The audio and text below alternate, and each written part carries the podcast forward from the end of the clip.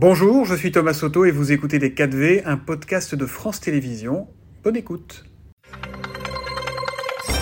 Bonjour à tous, bonjour Sylvain Maillard. Bonjour Philippe Timberg. Le sujet est plus que jamais d'actualité. On en parlait dans le journal de 7h30, le fléau des punaises de lit. Euh, c'est en train de virer à la psychose. On a eu l'exemple, par exemple, d'un lycée parisien où des enseignants ont fait valoir leur droit de retrait après qu'on ait découvert ces nuisibles euh, dans une partie de l'établissement. Il y a aussi des cheminots à la gare Saint-Lazare euh, qui lancent des alertes. Et vous, Sylvain Maillard, vous avez aussi lancé une alerte puisque mardi, vous avez proposé un texte, une proposition de loi transpartisane pour le mois de décembre. Mais là, il y a urgence. Est-ce qu'il faut attendre le mois de décembre? Moi, je suis un député de Paris et donc je j'ai pas découvert euh, euh, maintenant le, fléau euh, que sont les punaises de lit. D'ailleurs, on l'avait porté pour les municipales en, 2020 où personne ne l'avait repris. Oui, c'est un fléau.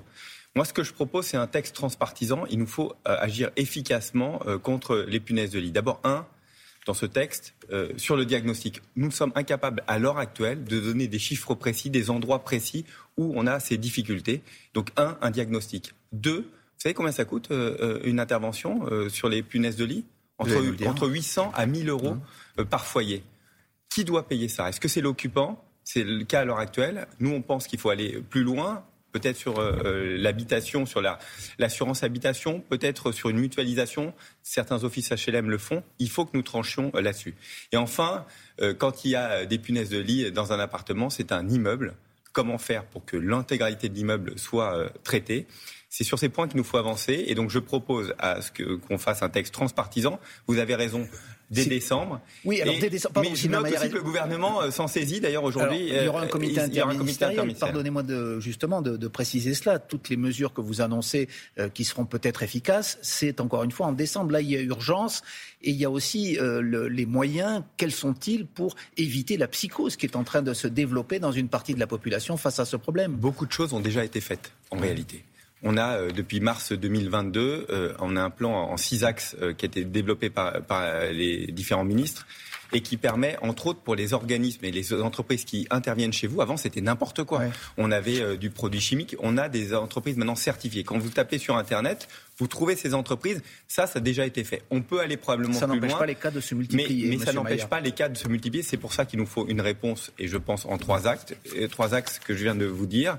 Accompagner euh, les familles qui sont euh, impactées, et surtout, il faut le, il faut absolument que nous en parlions parce qu'il y a une honte sur ce phénomène-là. Il y a une honte même internationale, Exactement, donc puisque les médias, euh, notamment américains, se moquent de la France, qui, qui serait devenue un, pays infesté de punaises. Comment vous, réagissez bah, d'ailleurs à Vous savez, à New York, de depuis euh, de nombreuses années. Je me souviens en 2010, une énorme crise sur les punaises de lit. Ça existe partout depuis bien longtemps. Il nous faut agir en France. Vous dites que vous avez pris quand même le problème euh, que vous avez en tout cas réagi à cette question depuis 2019. Ce n'est pas ce que répondent vos opposants, notamment à la France Insoumise, où Mathilde Panot, la présidente, votre homologue à la tête du groupe La France Insoumise, euh, affirme qu'elle, elle a tiré la sonnette d'alarme à l'Assemblée nationale dès 2019 et que vous n'avez rien fait. Mon groupe a déposé deux, groupes, deux, deux proposition de loi dès, 2019 avec un plan d'action par, le, par le gouvernement. Ce n'est pas vrai. Encore une fois, je vous dis, il y avait beaucoup d'entreprises qui faisaient n'importe quoi. Nous avons certifié des entreprises et les entreprises sont accessibles directement. Quand vous tapez sur Internet, vous avez punaise de lit entreprises, vous avez les labels de certification qui nous permettent d'améliorer depuis euh, quelques, Donc, il faut quand Même passer la vitesse supérieure. Mais il faut passer la vitesse supérieure. Euh, le gouvernement s'en saisit, mais le Parlement doit s'en saisir aussi. On a des verrous législatifs. Il nous faut avancer. Le Parlement, à l'Assemblée, dans quelques jours, vous allez commencer l'examen du budget. Ça ne, s'annonce pas très simple. Euh, Bruno Le Maire, le, ministre de l'économie et des finances, a annoncé un déficit qui passerait de 4,9 à 4,4 du PIB. C'est technique, mais en gros, c'est pour faire comprendre que c'est un budget de crise et encore sur des prévisions de croissance qui ne sont pas euh, avérées. Euh, on est dans un budget d'inflation aussi euh, qui continue à galoper en France. Est-ce que vous admettez qu'aujourd'hui la France traverse une sorte de crise économique, en tout cas lorsqu'on regarde son budget Le budget, c'est un moment sérieux. C'est important, il nous faut un budget pour pouvoir financer l'ensemble de nos politiques publiques. D'abord, moi, je veux dire que c'est un, budget qui est important, c'est un, budget courageux, c'est un budget qui va nous permettre, euh, dans, une ambition euh, affirmée, de, financer la transition écologique. On va financer 40 euh, milliards l'année prochaine sur cette transition écologique, 7 milliards de plus que, cette année. On va financer, améliorer encore les rémunérations des, enseignants. On va accompagner la sécurité, une augmentation sur la sécurité, sur nos armées. On va accompagner la justice. On a vous allez creuser le déficit budget. Mais en même temps, en même temps, on va être raisonnable parce que vous l'avez dit, on rentre dans une situation économique plus difficile.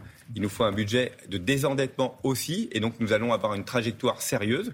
Nous sommes des gens sérieux et on travaille sérieusement. Nous allons nous désendetter moins vite que nos voisins. L'objectif des 3%, maintenant, il est, il est bien loin. C'est pas vrai. On a c'est à la fin du quinquennat, mais lorsqu'on bah, passe... 2027, vous savez, c'est un effort Vous y croyez C'est un effort considérable. On passe de 4,9 cette année à 4,4 l'année prochaine. Si bien, si, les, Dans la, croissance est, celle que vous souhaitez. C'est notre ambition. Et, ah. c'est la trajectoire dans laquelle nous nous sommes inscrits. Et nous serons à la fin du quinquennat à 3%. On s'y est engagé auprès des Français, auprès de Bruxelles. Vous. Et c'est une, une affirmation, bien sûr. Euh, sur le plan politique, ce budget, il va faire l'objet, vous le savez, euh, de probablement, sauf surprise, sauf coup de théâtre, de multiples 49-3 pour le faire passer, car vous n'avez pas de majorité. Est-ce que vous vous y résignez? Est-ce qu'on va gouverner la France comme ça pendant tout un quinquennat, notamment pour le budget, qui est la pierre angulaire de l'action gouvernementale, euh, sans majorité? Bien sûr, c'est probable qu'il y ait euh, euh, de nombreux 49.3. Il nous faut un budget euh, pour euh, qu'on puisse fonctionner. L'État a besoin d'un budget, les Français ont besoin d'un budget, et donc c'est c'est une constatation. Qu'est-ce qu'on a? On a des oppositions qui vont voter une fois de plus contre l'augmentation des profs, qui vont augmenter, voter contre l'augmentation du budget sur l'écologie. C'est ça la réalité. on a une solution alternative, par exemple. On a une opposition qui est contre, qui est contre, qui est mm. contre toute évolution, contre tout accord, contre qui contre la, la raison. Je crois qu'à l'heure actuelle, on aurait besoin d'une opposition qui, soit constructive, mais qui sache aussi ne pas voter de façon pavlovienne contre un budget parce qu'ils veulent se positionner dans l'opposition. Est-ce que vous ne craignez pas, pour cette fois-ci, que la droite, les républicains, ce qu'ils n'ont pas fait l'an dernier, et ils l'ont menacé. Ils en ont, euh, ils en ont brandi la menace cet été. Votent les 49, les motions de censure qui seront euh, déposées après les articles 49.3 et fasse tomber le gouvernement. Est-ce que le risque n'est pas plus sérieux qu'il ne l'était il y a un an euh, Je ne le crois pas. Tout simplement. Je ne le crois pas. D'abord, on a eu des, affirmations euh, d'Eric Ciotti euh, dessus, mais je ne crois pas. Ils n'ont pas intérêt à faire tomber. variable. Cet été, il disait pourquoi pas sur un texte, sur un texte marquant peut-être, mais sur le budget non, parce qu'ils n'iront pas jusqu'au bout. Il y, a, il y a, dans la Ve République, les oppositions votent contre le budget traditionnellement. C'est comme ça. C'est comme ça qu'on se positionne dans la majorité de l'opposition. Moi, je regrette que dans la situation dans laquelle nous sommes, qu'il n'y ait pas des oppositions plus constructives qui disent, bah voilà, on va accompagner les bonnes mesures. Et il y a beaucoup de bonnes mesures dans ce budget. Je, je sur l'immigration, oui, alors. Mais je ne crois pas, vous-même qui l'avez dit, euh, Sylvain Maillard, sur l'immigration. Pourquoi pas une motion de censure qui rétablirait une majorité? J'attends de voir euh, les Républicains ou Éric Ciotti voter contre euh, des mesures de reconduite plus fortes à la frontière des clandestins. J'attends de les voir là-dessus. Votre parti, puisque vous êtes président du groupe Renaissance à l'Assemblée nationale, va se réunir en campus à Bordeaux ce week-end pour lancer en quelque sorte la préparation des élections européennes. Ce n'est pas encore la campagne.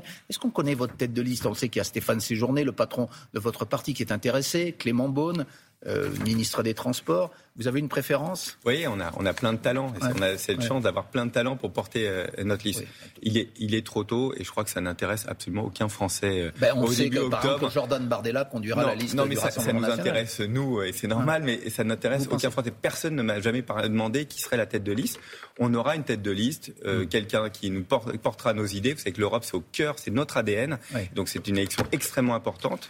Euh, nous aurons une tête de liste et nous la désignerons euh, au début de l'année prochaine. L'Europe, votre ADN, elle semble impuissante aujourd'hui face à un conflit qui touche, qui enflamme le, continent une nouvelle fois euh, entre l'Arménie et l'Azerbaïdjan. La ministre des Affaires étrangères, Catherine Colonna, disait hier soir sur France 2 que la situation là-bas ressemblait à une épuration ethnique avec la population arménienne qui est chassée du Haut-Karabakh par, les Arméniens, par les Azéris, pardon, par l'Azerbaïdjan. Est-ce que c'est un terme que vous réemployez et aussi pourquoi il y a cette comment dire, cette timidité de l'Europe. Par exemple, Emmanuel Macron qui dit euh, que pour l'instant, il n'est pas question de sanctions contre l'Azerbaïdjan.